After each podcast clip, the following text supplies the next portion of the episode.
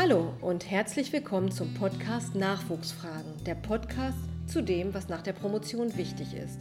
Die Publikationen. Frage dich ähm, in so einer Laufbahnkarriere, was ja Wissenschaft noch ist oder ist, ähm, wer dich auf dem Weg wirklich stärkt. Was hatte der Auslandsaufenthalt konkret für eine Bedeutung für mich? Also machen Sie es besonders sichtbar, weil das erhöht natürlich die Chance, dass Ihre Publikationen gefunden, gesehen und zitiert werden. In dieser Podcast-Reihe beantworten meine Gäste und ich imaginäre, aber immer wiederkehrende Fragen von Promovierenden und Promovierten. Eine eigentliche Jobgarantie heutzutage ist ein, äh, ein Förderprogramm äh, nach der Promotion.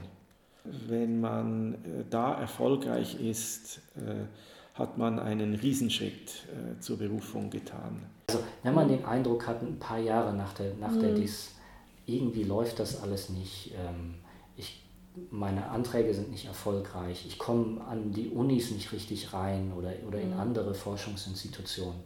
Dann ist es vielleicht auch dann gut, dass man sich irgendwie mit dem Gedanken vertraut macht, dass man auch andere Sachen machen kann.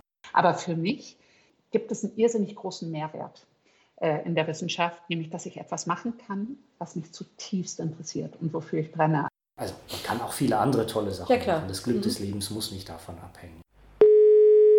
Kurze Infos zu Qualifizierungswegen, Laufbahnmodellen und allem Wissenswerten rund um diese meist unwägbare Zeit zwischen Promotionsabschluss und der Erstberufung auf eine Professur. Also eine Art Handbuch, nur kürzer und für die Ohren. Ich bedanke mich auch, hat mir viel Spaß gemacht.